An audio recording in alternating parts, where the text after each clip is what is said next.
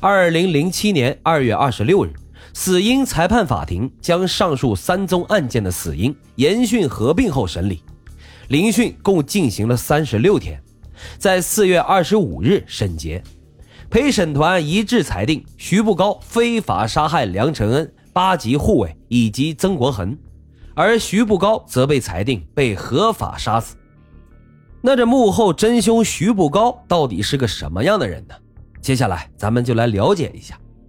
徐步高于一九七零年五月十七日在福建出生，上个世纪八十年代从福建移民到了香港。来自内地的他，广东话说的并不标准。中学的时候常被同学们取笑，因此啊，他变得性格有些孤僻，也不爱跟同学们来往。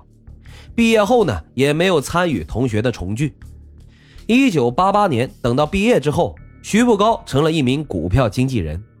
本希望借此发大财的他，结果却亏了很多钱。一气之下，他就辞了职，跑到了希腊讨生活，靠洗碗洗碟赚取生活费。一年之后，他从希腊回到了香港，并于1993年考入了警队。因为体能和射击成绩的表现出色，以优异的成绩获得了毕业证书和奖状。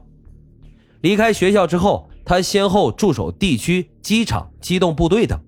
虽然在体能方面表现的确实突出，但是他的人际关系却非常差，经常跟上司吵嘴，而且不喜欢和同僚交往。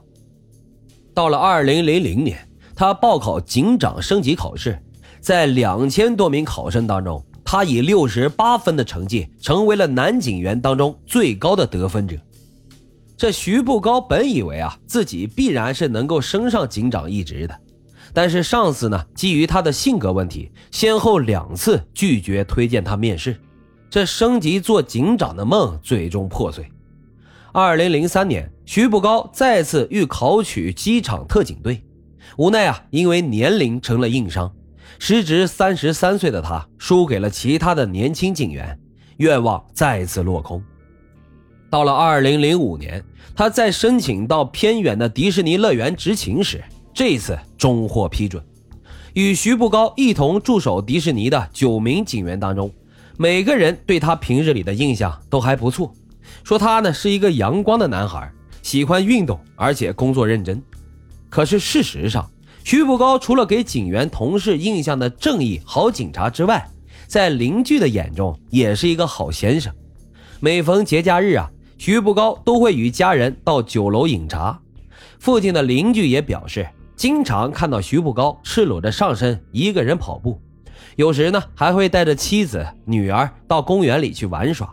是别人眼中的好爸爸和好丈夫。然而，这个在外人眼中一切正常的徐步高，却在这次审讯中被揭发出了多重人格的特点。徐步高生前的密友前警员李毅就透露了徐步高又嫖又赌的另一面。据说已婚的徐步高自1999年起就定期在深圳以及香港嫖妓，有的时候每个星期都要光顾一次。徐步高呢，偶尔也赌博，而且下注都很大，包括2004年他拿出了7.5万港元现金下注了亚洲杯足球赛事。最后赢了二十一万港元。另外，这徐步高呢还很自大，曾经扬言要做孙中山第二，而且他对希特勒的书特别感兴趣，更视其为自己的偶像。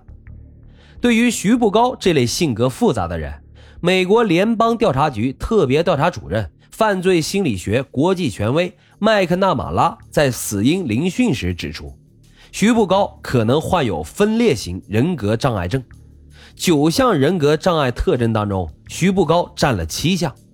而且啊，此障碍只会在全球百分之三的人口身上出现，可以说是世界罕见。在美国等西方国家都找不到警员杀害同事、企图抢枪的案件。至于为何要专门针对警员犯案，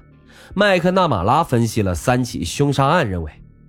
凶手犯案可能是为了将幻想付诸行动，